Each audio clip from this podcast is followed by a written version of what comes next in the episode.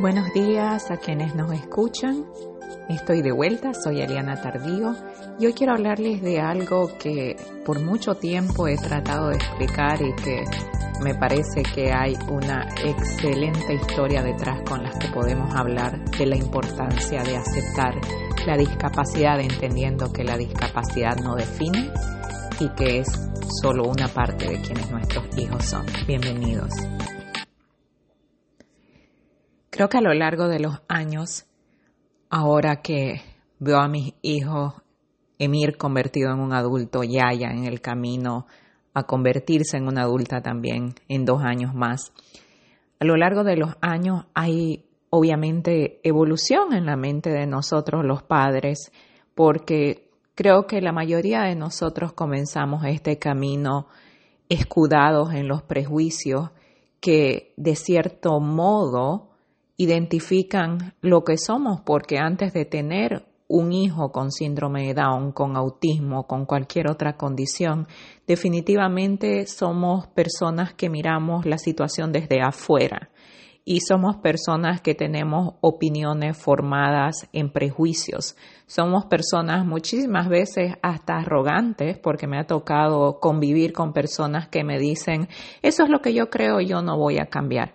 Entonces, sin darnos cuenta, tenemos una posición establecida acerca de quiénes las personas son basadas en su diagnóstico. Entonces, es totalmente natural que durante los primeros años nos vamos a ajustar. Es totalmente natural que todos nos vamos a quizás eh, escudar de nuevo en el prejuicio que más se, se adapte a nuestra realidad, a nuestras necesidades espirituales y emocionales en ese momento. Y también es natural, y ojalá que nos suceda a todos, que a medida que los, que los años pasan vamos a seguir aprendiendo y vamos a evolucionar para poder reconocer a nuestros hijos como personas totalmente individuales que indistintamente de su condición van a poder desarrollarse en la vida con sus propias capacidades.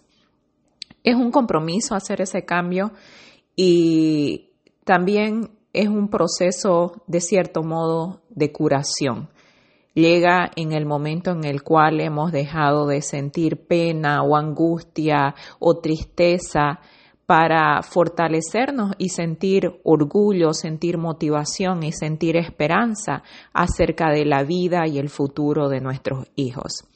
Y algo de lo que yo siempre hablo es lo importante de reconocer a la persona de manera integral.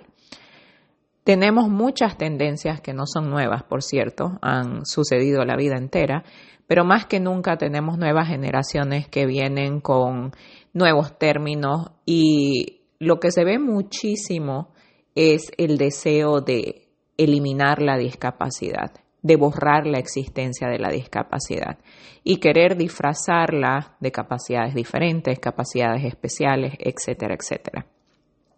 Y ahora les quiero explicar por qué es que esto puede ser dañino y por qué esto puede causar más problemas que beneficios en la vida de nuestros hijos. Antes que nada, una persona al tener una discapacidad no significa que está discapacitada, ni es una persona que lo único que es es la discapacidad y eso es lo que rige a la persona. Por ahí comienza el problema. Una persona puede tener una discapacidad y un millón de capacidades. La única razón por la cual identificamos la discapacidad y la tenemos que aceptar es porque la discapacidad es algo que no se puede cambiar en la persona es una parte de la persona con la que la persona tiene que aprender a vivir, a lidiar y con la cual nosotros como padres tenemos que trabajar a lo largo de la vida para poder darles a nuestros hijos la mayor posibilidad de independencia, de autoconocimiento de sí mismos y por supuesto de esta manera darles la oportunidad de manejarse a sí mismos. Me refiero a esto, por ejemplo, y voy a poner el caso de Emir, que Emir tiene un doble diagnóstico de síndrome de Down y autismo. En el tema del autismo, la parte emocional de Emir necesita mucho más apoyo. necesita eh, su procesamiento tener apoyos que hemos utilizado a lo largo de su vida y estos apoyos son los que los mantienen eh, haciendo un trabajo excelente pero no es porque desapareció el autismo, no es porque el autismo, en este caso la parte de procesamiento, sea una capacidad diferente en EMIR, es porque definitivamente hemos aceptado que hay una discapacidad que puede influenciar altamente su rendimiento, su desarrollo, y si no la aceptamos y si no trabajamos para poder poner las adaptaciones y las acomodaciones que EMIR necesita, esta discapacidad, sea que la llamemos capacidad diferente, especial o querramos hacernos a la idea que es un angelito que nada entiende, lo que va a hacer es limitar su vida. El otro día justamente tenía Emir una cita con el doctor.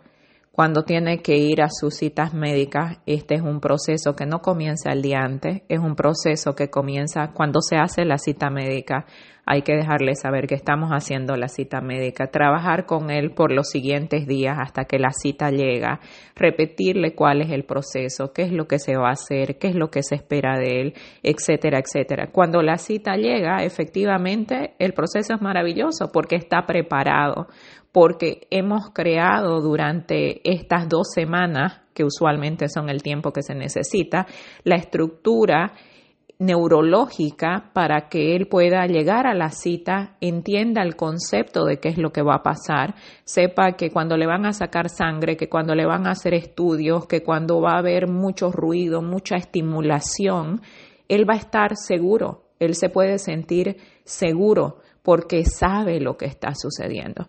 Ahora, ¿qué pasa cuando no se lo prepara? Emir no puede rendir apropiadamente porque es demasiada información y demasiado estímulo.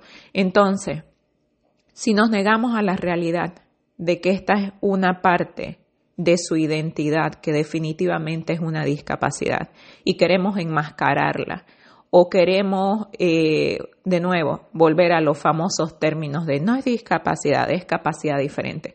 ¿Qué es lo que estamos haciendo? Le estamos haciendo daño a él le estamos quitando su derecho a tener todo lo que necesita para llegar a ese momento y poder lidiar consigo mismo y con esa parte de sí misma de una manera digna que le va a permitir sentirse en control. No podemos borrar esta parte de su identidad y de nuevo culpar al diagnóstico e ignorar su derecho a vivir una vida digna en la cual sea considerado y, en la cual sea el centro de todas las acciones que se desarrollan a su alrededor. Entonces, justamente sucedió que en su cita médica del otro día cometieron un error con el horario y me llama la enfermera y me dice, oh no, lo vamos a ver, otro doctor lo va a ver en otra hora diferente y vamos a hacer otra cosa totalmente diferente. Entonces, ¿qué es lo que hago yo? Tengo que inmediatamente cancelar la cita. ¿Por qué? Porque para mí la persona más importante en este juego de la vida son mis hijos y va a ser mi hijo y lo voy a poner siempre primero y sé para lo que mi hijo está preparado y tengo expectativas de que el mundo reconozca sus derechos y sepa de que esto es lo que hay, lo que hemos establecido y que él tiene el derecho a ser respetado para que pueda funcionar efectivamente en la vida. Soy consciente de que no todas las cosas funcionan todo el tiempo y de que así como trabajamos en adaptaciones, también tenemos que trabajar en flexibilidad. Pero vamos a trabajar también en flexibilidad bajo nuestros propios parámetros, porque todo lo que podamos evitar para poder utilizarlo de una manera positiva, lo vamos a hacer. Lo que no se puede evitar es ahí cuando trabajamos, es ahí cuando seguimos avanzando, pero lo que podemos pensar con anticipación, lo que podemos crear, lo que podemos manejar, tenemos que ejercer el derecho de nuestros hijos a que eso suceda. Y eso se respalda con su derecho como persona con discapacidad. Ahora, además de esa parte de su vida, ¿quién es Emir? Es una persona increíblemente capaz. Es una persona chistosísima, graciosa, divertida, funcional, le encanta hacer cosas, le encanta, eh, le encanta llamar la atención de manera positiva, le gusta liderar.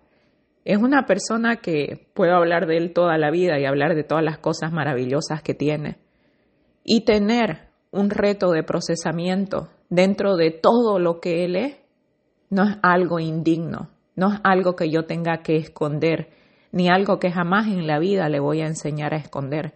Todo lo contrario, es algo que tenemos que reconocer como parte de su persona, como parte de su identidad, algo que tenemos que aceptar, porque si no lo aceptamos, no podemos hacer lo mejor posible. Si no podemos hacer lo mejor posible, lo estamos poniendo en una mala situación con tal de tratar de encajar en un sistema que no quiere reconocer que la discapacidad existe. ¿Por qué? Porque creemos que es indigna. Porque seguimos tratando de enmascarar, porque no hemos tenido la capacidad de aceptar, dignificar y entender que la discapacidad es totalmente natural.